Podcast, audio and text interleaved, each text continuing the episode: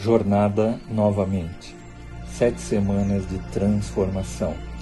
Sexto dia. Entregue o controle. Filipenses capítulo 1, versículo 6 diz: Estou convencido de que aquele que começou a boa obra em vocês vai completá-la até o dia de Cristo Jesus. Não desista. Eu tenho certeza que a maioria de nós já começou, por exemplo, uma dieta e não chegou até o fim.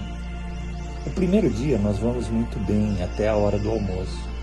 Então começamos a duvidar, porque o cérebro está dando argumentos convincentes para deixarmos aquela dieta e seguirmos o impulso do nosso apetite. Ah, estou trabalhando muito, tenho que comer para manter as minhas forças. Olha que comida deliciosa! Fizeram com tanto carinho, não posso ofender essa pessoa, tenho que comer. Ah, hoje eu mereço isso. Afinal, preciso aproveitar as boas coisas da vida. Sabe, desistir é fácil e é ainda mais fácil nós arrumarmos desculpas para fazer. Alguns começam a caminhada na vida cristã com todo o ímpeto, cheios do eu posso fazer, eu consigo. Esse talvez seja o primeiro grande erro. O versículo anterior me diz que é Deus quem está trabalhando em mim. Sendo assim, deixe que Deus trabalhe em você.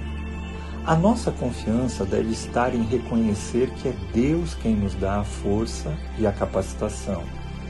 É assim que aprendemos a colocar a nossa fé nele e não em nós.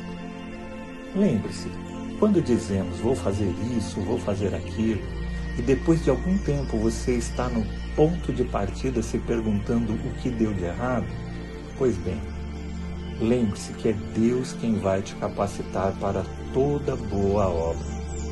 Então, dê a Deus o controle da sua vida a partir de hoje. Vamos refletir?